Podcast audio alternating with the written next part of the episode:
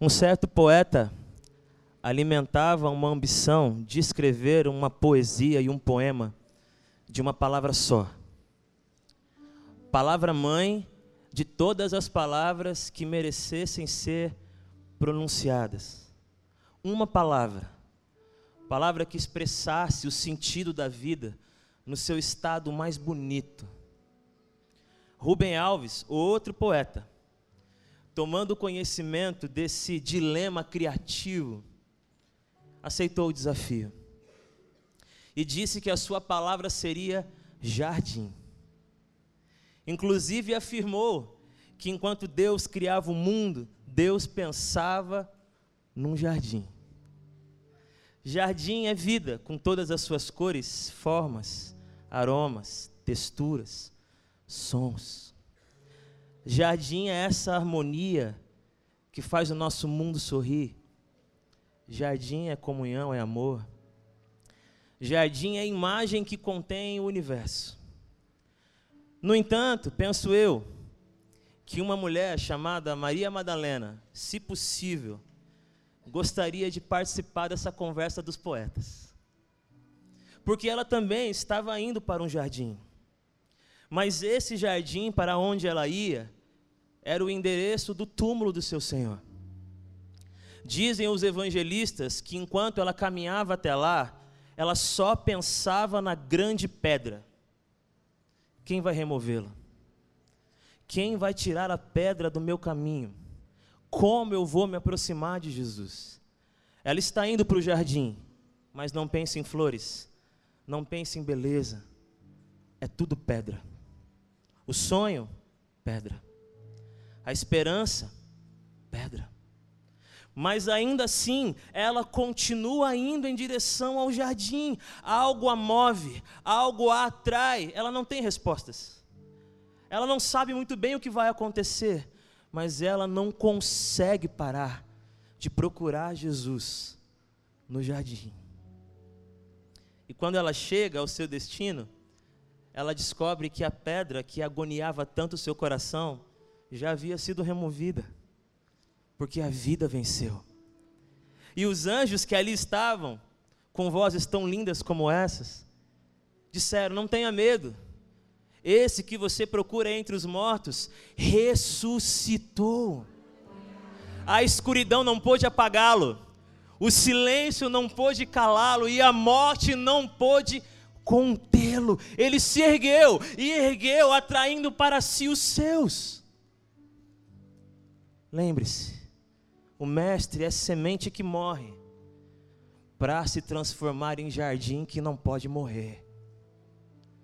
Jesus é o nosso jardim eterno. É a cor que não desbota, é o som que não desafina, é o sabor que não amarga.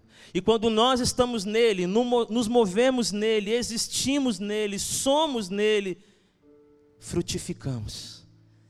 E o jardim nos alimenta, nos nutre quando Maria Madalena está ali, diante dos anjos, da pedra removida, do túmulo vazio, ela recebe uma missão. Levante-se, Maria Madalena.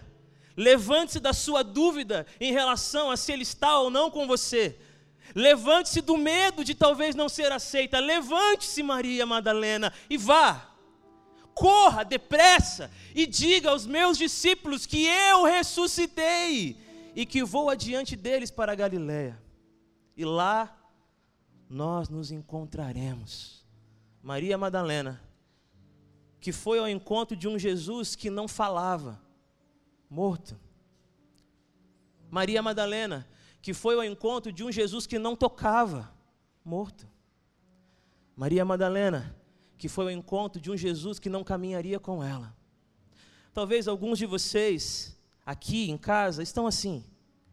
Eu não largo de Jesus. Tudo bem, ele não fala. Mas eu não largo de Jesus. Tudo bem, ele não toca. Mas eu não largo de Jesus. Colocar uma grande pedra entre você e o Senhor. E talvez aí dentro você está sempre se perguntando, mas quem vai remover essa pedra? Quando ele vai pedir perdão?